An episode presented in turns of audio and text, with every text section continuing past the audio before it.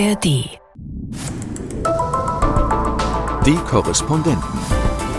Reporterleben in London. Das S-Kit Emergency Kit. Ja. ja. Also wenn die Füße gar nicht mehr wollen, dann kannst du aus den High Heels raus und in Ballerina weiter rumlaufen.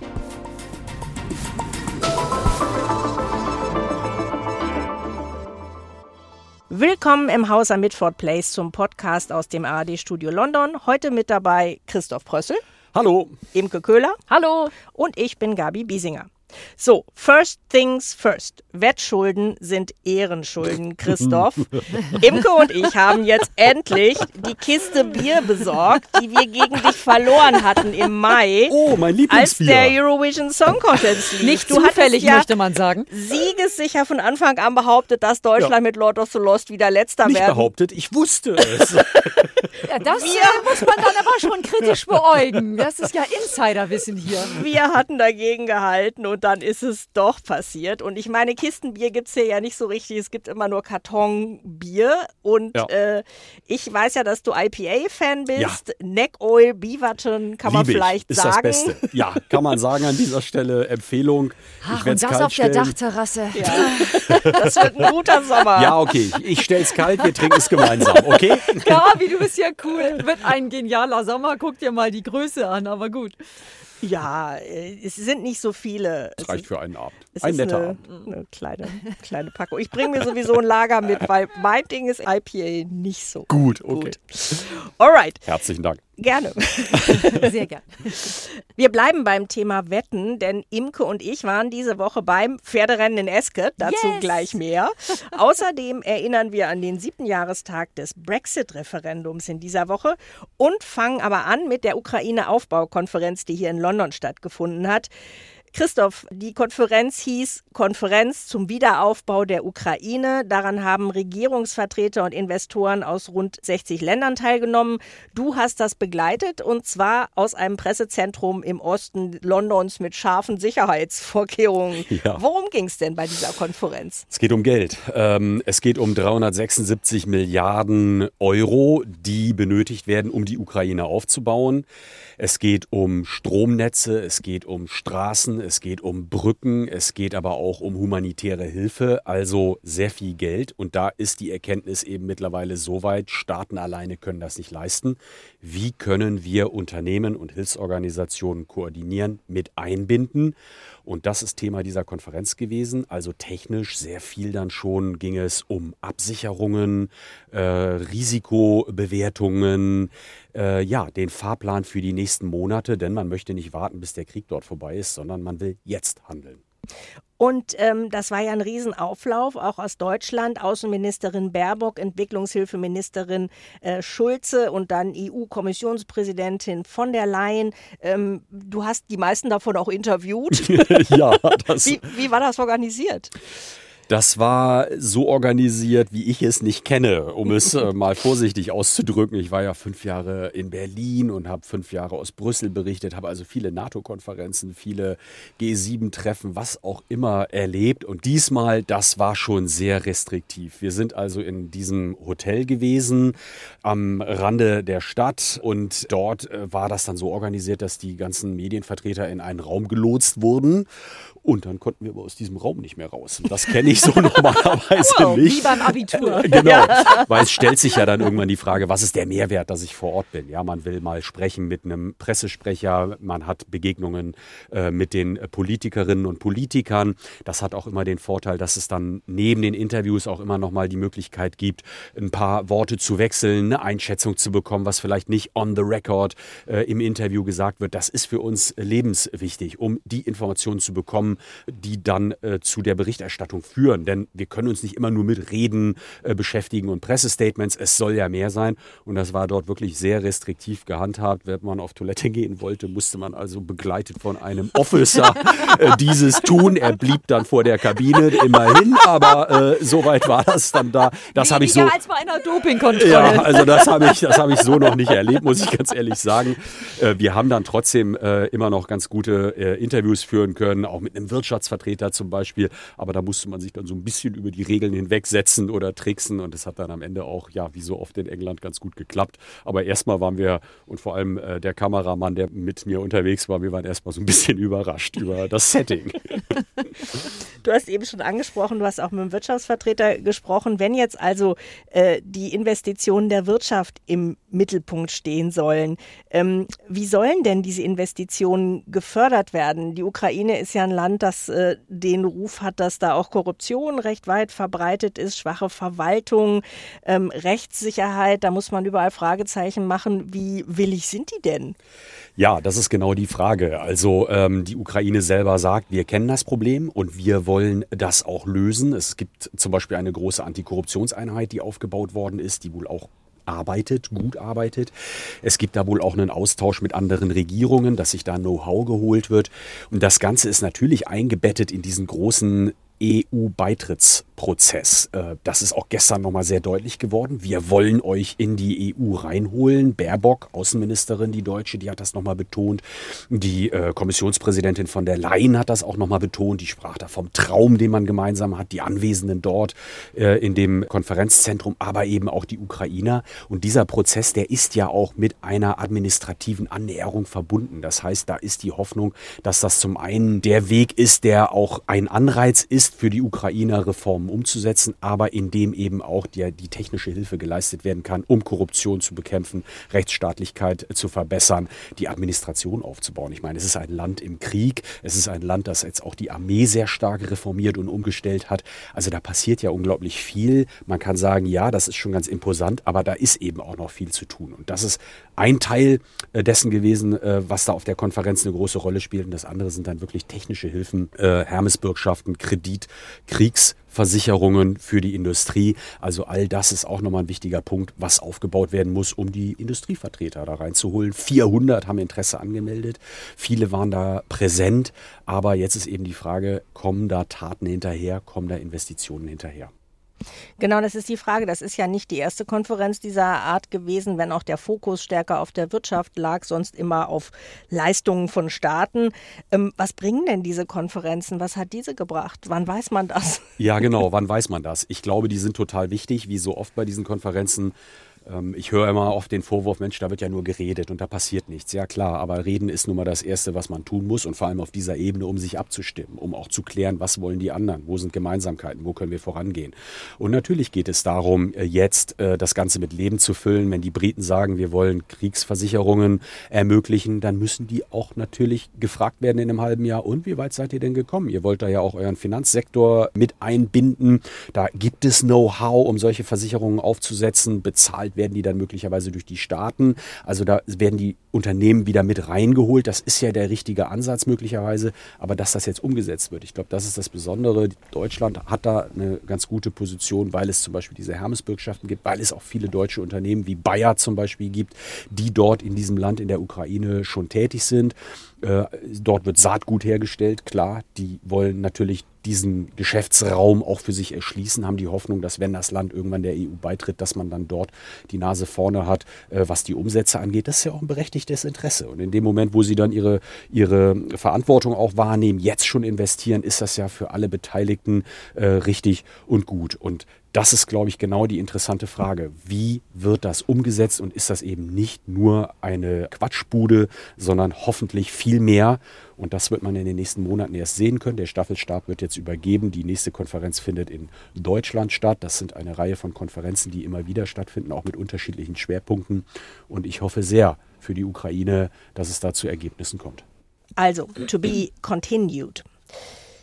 Der Krieg in der Ukraine und die damit verbundenen Kostensteigerungen werden hier immer auch als Grund genannt, warum Großbritannien nicht mit berauschenden Wirtschaftszahlen dasteht und weiterhin eine höhere Inflation hat als andere europäische Länder, zuletzt 8,7 Prozent, während wir in Deutschland immerhin schon wieder auf 6,3 Prozent runter sind.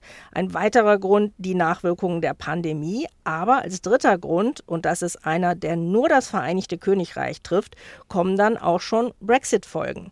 Ich erinnere mich noch gut an die Brexit-Nacht hier im Studio London vor sieben Jahren. Ähm, schlaflos, als dann in den frühen Morgenstunden plötzlich klar war, Britain has voted to leave the European Union. We are out. Oh, ja, Imke, du hast einen Bericht zum Jahrestag gemacht. Wie sieht die Bilanz aus? Nicht gut, muss man sagen, wobei sie natürlich teilweise ganz anders dargestellt wird. Das war gerade jetzt in dieser Woche im Unterhaus nochmal wieder Thema. Da kamen mehrere auf den Brexit zu sprechen und es ist schon wirklich interessant zu sehen, wie die Brexit-Anhänger das formulieren. Liam Fox zum Beispiel, ehemaliger Handelsminister, der dann sagt, ja, aber im Mai letzten Jahres war der Export, der britische Export ja größer als je zuvor. Also nicht nur seit 2016 oder dem Brexit, sondern überhaupt quasi seit die Statistik darüber geführt wird.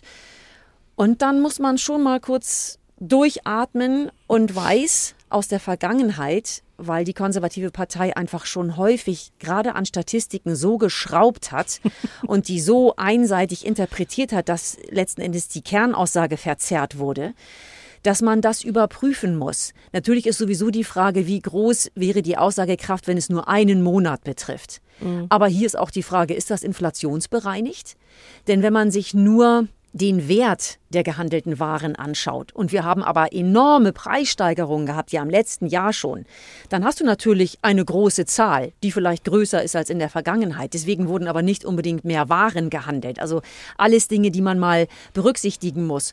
Und auf der einen Seite eben diese Aussage eines Brexiteers und auf der anderen Seite das, was viele Wissenschaftler sagen, auch unabhängige Aufsichtsbehörden, Institute, die alle zu einem anderen Ergebnis kommen unterm Strich, nämlich dass der Handel zurückgegangen ist, dass die britischen Exporte in die EU deutlich niedriger sind, als sie es wären, wenn Großbritannien noch EU-Mitglied wäre. Das gilt auch für die Importe, da ist die Zahl nicht so hoch, aber ein Rückgang.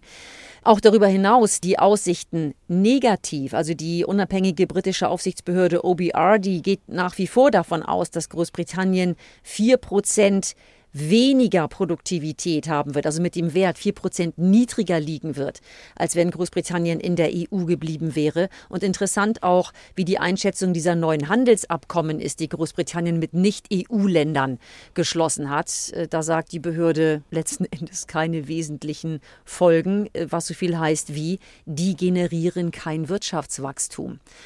Und auch aus deutscher Sicht ist die Bilanz zweifellos negativ. Äh, aktuell gerade die Aussage von der Deutschen Industrie- und Handelskammer, die sagt, das ist ein wirtschaftliches Desaster. Und zwar für beide Seiten des Kanals. Also auch für die deutsche Seite. Großbritannien war Deutschlands fünftwichtigster Handelspartner vor dem Brexit. Und jetzt ist Großbritannien aus den Top Ten rausgefallen, ist nur noch auf Platz 11. Also da tatsächlich eine Entwicklung, die negativ ist. Aber wir merken eben auch, die Brexit-Anhänger stellen das nach wie vor anders dar. Und ich habe in dieser Woche auch ein sehr interessantes Gespräch mit einem Politikwissenschaftler geführt, Tim Bale, der ein Buch geschrieben hat, The Conservative Party After Brexit weil natürlich der Brexit viel mehr als nur wirtschaftliche Folgen mit sich bringt. Das hat das Land auch politisch verändert, was hier in den letzten Jahren passiert ist. Es ist offensichtlich, aber er hat das eben nochmal kondensiert in diesem Buch. Was ist mit der konservativen Partei, die hier ja schon lange die Regierung stellt, aktuell auch? Und er sagt, die hat schon immer diese Partei mit dem Populismus geliebäugelt, aber der Brexit hat ihm so richtig Vorschub geleistet oder hat das Ganze zum Durchbruch gebracht und jetzt hätte die Partei also den Populismus komplett verinnerlicht.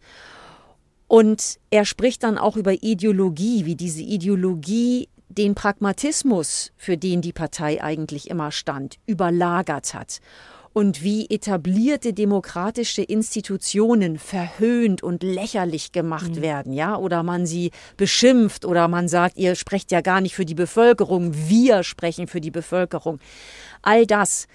Und auf meine Frage, ob sich das denn wieder umkehren könnte jetzt, wo Boris Johnson nicht mehr an der Macht ist, ob die konservative Partei vielleicht zurückfinden könnte zu einem seriöseren Stil, hat er sich sehr bedeckt gehalten und letzten Endes klargemacht, das kann man hoffen. Aber das wird nicht unbedingt so kommen, weil die Partei auf die nächsten großen Probleme zusteuert. Wir werden ja hier im nächsten Jahr einen Wahlkampf erleben, dann wird das Unterhaus neu gewählt. Und dieser Tim Bale, der Politikprofessor, sagt eben, die Partei wird nicht mit der Wirtschaftslage Wahlkampf machen und punkten können, weil die nicht entsprechend gut ja. ist. Und dann ist die Versuchung groß, doch wieder auf diesen Kulturkampf zurückzugreifen, den Boris Johnson so angeheizt und geritten hat. Und doch komplett diese populistische Schiene weiterhin zu verfolgen und zu reiten, um vielleicht doch noch Labour auszuschalten und die Wahlen zu gewinnen. Also die Perspektive war keine gute, muss man ehrlich sagen, fürs ganze Land dann in dem Sinne nicht. Und ich meine, äh, wenn es schlecht läuft, muss man ja nur in die USA gucken, wie es funktionieren kann, eine Bevölkerung zu spalten, wie Donald Trump weiterhin der Mühlstein am Hals der Republikanischen Partei ist, so wie Boris Johnson, obwohl er jetzt aus allen Ämtern raus ist, weiterhin mit seiner Popularität, seinem Populismus der Mühlstein am Hals der konservativen Partei bleiben kann. Christoph, du nickst. Ja, ja, ja. ich finde, das ist eine interessante Analyse, äh, Imke, aus einem Grund, weil wir haben ja mit Rishi Sunak eine Person an der Spitze der Konservativen, die für wirtschaftliches Know-how steht. Und wenn er schlicht und ergreifend nicht gegen die Gegebenheiten ankommt, sprich die Raten für den Häuslebauer durch die Decke gehen, die Inflation nicht eingefangen werden kann, dann ist ja für ihn auch die Argumentation innerhalb der Partei enorm schwierig. Und dann könnte man, das ist jetzt glaube ich, sehr weit gedacht. Aber dann könnte schon im Vorfeld der Wahlen und auf jeden Fall danach natürlich die Frage aufkommen, okay, dann gehen wir wieder in Richtung Populismus und dann kommt äh, ein einzelner Herr mit wuscheligen Haaren wieder aus der Verbergung und könnte wieder seine Zeit wittern. Also das ist, das ist ein wirklich interessanter Punkt, dass das im Grunde Kampf zweier politischer Kulturen ist, den wir da jetzt auch erleben. Ja, und ich meine, dass Boris Johnson ein fulminanter Wahlkämpfer war, ist ja unbestritten. Also das kann er und das wissen natürlich auch viele in der Partei nach wie vor. Und das Ganze steht und fällt natürlich auch mit der Frage, würde man dann irgendwann vielleicht doch nochmal sich bekennen dazu, dass der Brexit ein Fehler war? Und das wird schlicht und ergreifend nicht kommen. Also, also dieser Sunak Weg hat es ja in dieser Woche nicht getan. Er wurde direkt drauf angesprochen, ja. verrückt, ja genau. Weil dieser Weg ist verstellt. Also das ist wie selbst korsettiert. Ja? Also diese Partei, die, die, die kann gar nicht anders. Und ja, dann wird man vielleicht noch ein bisschen darauf gucken müssen, wie Labour davon profitiert, ob die wirklich alles da rausholen können. Das sind schon interessante Aussichten. Imke, du warst die Tage im Parlament und hast erzählt, äh, dass da auf einer Verkehrsinsel vor dem Parlament eine kleine, aber sehr lautstarke Gruppe Aufrechter noch immer die EU-Fahnen schwenkt und ordentlich Rabatz machen. Ich meine, das ist jetzt äh, hier mehr so anecdotal evidence und äh, die lassen sich den Mund nicht verbieten. Aber wie nehmt ihr das denn in der Bevölkerung war. Also tut sich da irgendwas auf, was, äh, dass Forderungen erhoben werden könnten. wir können das jetzt nicht so sitzen lassen. Also ich sehe bei Twitter, da gibt es irgendeine so Vereinigung European Movement, die werben um Mitglieder, werdet Mitglieder, wir wollen den Brexit umturnen und so. Aber es ehrlich gesagt sehen die Umfragen im Augenblick nicht danach aus. Also ja, es gibt inzwischen eine Mehrheit von zuletzt 56 Prozent, die sagen, der Brexit war ein Fehler. Das ist ja schon mal ganz interessant. Eine Mehrheit ist jetzt der Meinung, Brexit war ein Fehler, aber eben auch nur eine Mehrheit von 56 Prozent. Wir sind da nicht bei 70, 80 Prozent, die sagen, so geht's ja gar nicht. Wir müssen zurück, ja, äh, alles auf Stopp und Rückwärtsgang einlegen. Da sind wir nicht. Und so wie der Brexit dieses Land gelähmt hat und auch gespalten hat und so viel Schaden wieder angerichtet hat, jetzt das Ganze von vorne durchzuexerzieren, wenn du keine klaren Mehrheiten hast, also oder noch viel deutlichere Mehrheiten, ist nicht denkbar. Und deswegen zieht sich ja auch Labour Labour davon sehr zurück und macht eben überhaupt keine Versprechungen, was man tun will nach einem potenziellen Wahlgewinn. Das Ding bleibt jetzt erstmal bestehen, bin ich fest von überzeugt. Schauen wir mal, wie dann die nächsten Generationen mit dem Brexit umgehen, aber im Augenblick ist da nichts zu holen. Well, ja, das sind die Aussichten an dieser Stelle. Ich hatte versprochen. Das war jetzt ein Stimmungskiller. Ja, äh, da machen wir noch was Fröhliches. Ja, wir machen jetzt noch mal ein bisschen oh, gute Hüte, Laune. Hüte, Hüte, Hüte, Hüte, genau. Oh, Schon hier, geteased. Also hier, wir sprechen über das Wetten. Wir sprechen über Ascot. Alle Jahre wieder im Juni. Royal Ascot, das ist der Höhepunkt im englischen Rennsportkalender. Imke und ich, wir haben uns aufgebrezelt mit Kleid und Hut und Fascinator. Fascinator, genau. Imke, du warst zum ersten Mal da. Wie war's? Man muss es gesehen haben. Muss ich da auch mit Hut hin? Zylinder. Na, du nicht unbedingt, aber du könntest, ne, wenn du ein entsprechend teures Ticket So ein kaufst. Rees-Mogg-Zylinder, ja? Wenn du, wenn du in die Royal Enclosure möchtest, da Genau. ist Zylinder-Vorschrift. Okay, I see. Das ist eben das wirklich Witzige. Also seien wir ehrlich, äh, die Herrschaften sehen dann schon ein bisschen verkleidet aus.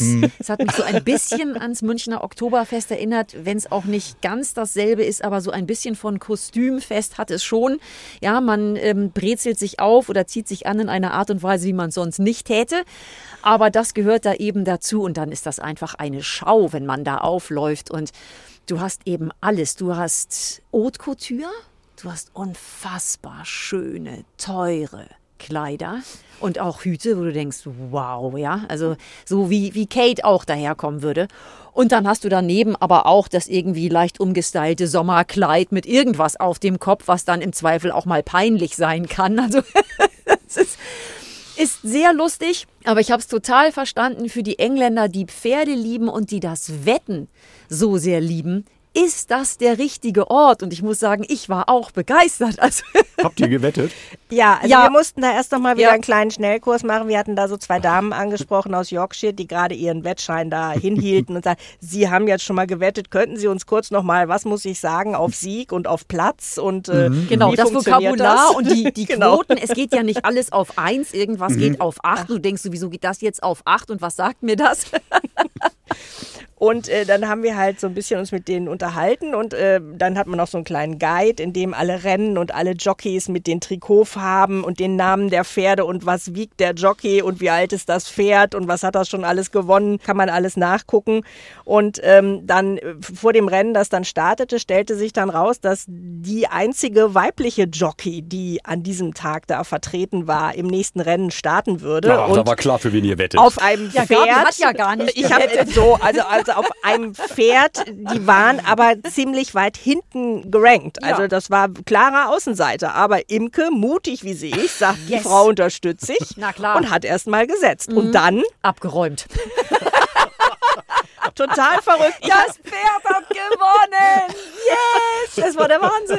Und ich hatte dann noch gesagt, ich wollte das aufnehmen, das Pferderennen fürs Radio. Hatte also das Gerät laufen und Imke stand neben mir und ich habe noch zu ihr gesagt, bitte nicht so laut schreien oder jubeln, weil du sollst ja jetzt nicht so prominent auf dieser Aufnahme sein. Und neben mir waren so ein paar junge Männer, die auch auf das Pferd gesetzt hatten und total ausflippten. Und Imke hat sich dann lange stumm gefreut, bis ich ihr erlaubte, jetzt doch auch in den entsprechenden Jubel auszubrechen. Ja, das war wirklich toll. Ich habe vorher überlegt, was mache ich? Gehe ich nach Trikotfarbe oder nach dem Namen des Pferdes? Weißt du, wenn du da völlig blank ankommst und denkst, ich kenne mich mit dem Pferdesport nicht aus, wie tippst du dann? Und dann fand ich das einfach eine gute Idee, die weibliche äh, Jockey, wenn man das denn so sagt, zu unterstützen. Und ja, also, dass das so ein Volltreffer wird, das war so lustig. Ich bin dann zu dem äh, Herrn dahin, der die Wetten entgegengenommen hat und sagte zu ihm, ich mache das zum ersten Mal. Und er grinste mich an und sagte, I won't yell at you.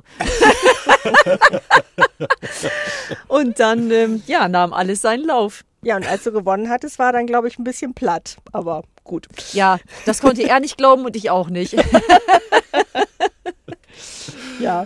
Ja. Ähm, ja, und wenn dann die Pferderennen zu äh, Ende sind, kommt dann noch der gemütliche Teil. Also man muss natürlich dazu sagen, es werden dann äh, eben an diesen warmen Sommertagen auch äh, nicht gerade wenige alkoholische Getränke parallel zum Wetten genossen. Was und trinkt man da?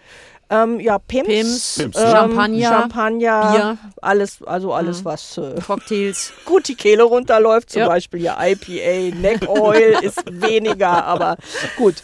Ähm, und äh, dann, also sind die Rennen vorbei und dann äh, trifft man sich noch rund um den Musikpavillon. Jawohl. Und das Schöne ist, dann sehen halt alle schon so ein bisschen derangiert und fertig aus. Also die Hüte hängen schief und dann werden vor allen Dingen auch die, die Schuhe ausgezogen, die Stöckelschuhe und Und entweder Flipflops getragen. man hat sich schon Flipflops mitgebracht oder man kann aber im Shop auch so Ballerinas erwerben, die extra für diesen Zweck. Das äh, ist wirklich herrlich. Das, das S-Kit Emergency Kit. Ja. ja. Also wenn die Füße gar nicht mehr wollen, dann kannst du aus den High Heels raus und in Ballerina weiter rumlaufen.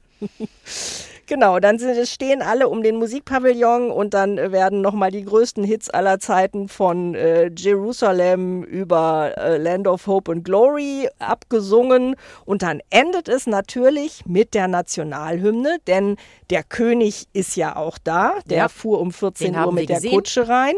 Und, Mit seiner ähm, Queen. Zum ersten Mal seit 70 Jahren wurde nun in Ascot mit verändertem Text die Hymne gesungen, God Save the King. Das war dann der Abschluss. Wow. Also, Christoph, ich glaube, äh, Ja, du nächstes machst Jahr auch bin mal. ich dabei. Ja, mein Interesse geweckt. Ja, du musst vorher die Kleidervorschriften lesen. Wie gesagt, es gibt genaue Vorgaben und was es für Vorgaben gibt. Welchen Durchmesser der Fascinator mindestens haben muss, wie breit mindestens die Träger des Kleides sein müssen und so weiter. Spaghetti-Träger sind nämlich nicht erlaubt. I see. Ja, okay. also schau es dir genau an von wegen Gut. Hemd, Frack, Fliege und so. Es gibt am Eingang auch die Dresscode Assistants, die da einmal checken, ob das alles so stimmt. Und sonst äh, gibt es auch die Möglichkeit, so ein Tuch zu leihen. Oder Herren, die ihre Zylinder im Zug haben liegen lassen, bekommen einen Leihzylinder. Also man ist da auf alles eingerichtet. In diesem Sinne, das war schon wieder aus dem Haus am Midford Place. Sie können uns auch schreiben, wenn Sie möchten, an podcast.london.ndr.de. Und seien Sie nicht enttäuscht, wenn wir nicht gleich antworten und nicht gleich zu allen Fragen und Themen hier Stellung nehmen können. Wir bemühen uns, das nach und nach abzuarbeiten und zu beantworten. Tschüss sagen Imke Köhler. Und Christoph Brössel. und Gabi Biesinger. Tschüss. Ciao. Die Korrespondenten. Reporterleben in London. Der Großbritannien-Podcast von NDR Info. Ich habe dann zum ersten Mal den Satz gesagt, ich brauche Hilfe, ich schaffe das alleine nicht mehr. Hallo, mein Name ist Harald Schmidt und ich freue mich, in meiner Funktion als Schirmherr der Stiftung Deutsche Depressionshilfe wieder Gastgeber zu sein im Podcast Raus aus der Depression. In dieser Staffel spreche ich wieder mit Betroffenen und diesmal, ich freue mich sehr mit dabei, die liebe Kollegin Hazel Brugger. Ich hatte relativ lang schon mit Depressionen zu tun, ohne das selber zu wissen. Und da habe ich dann einfach gemerkt, das ist eigentlich nicht normal, dass ich zwei Monate im Bett liege und mir alles wehtut. Also ich das Gefühl war so wie so ein Muskelkater im Gehirn. und Howard Carpendale. Ich hätte nie zugegeben, dass es Depression war. Ich war ein Alpha-Tier in meinem Leben. Das konnte mir nicht passieren. Das gibt's doch nicht. Und wenn Sie betroffen sind oder jemanden kennen, der mit dem Thema zu kämpfen hat, dann sind Sie herzlich eingeladen, sich bei uns zu informieren, wenn wir über neue Behandlungsmethoden und die Erfahrungen von Patienten reden. Allein über Depressionen zu reden, hilft schon, die Krankheit besser zu verstehen. Sie hören uns überall, wo Sie Podcasts hören können. Am liebsten natürlich in der ARD Audiothek.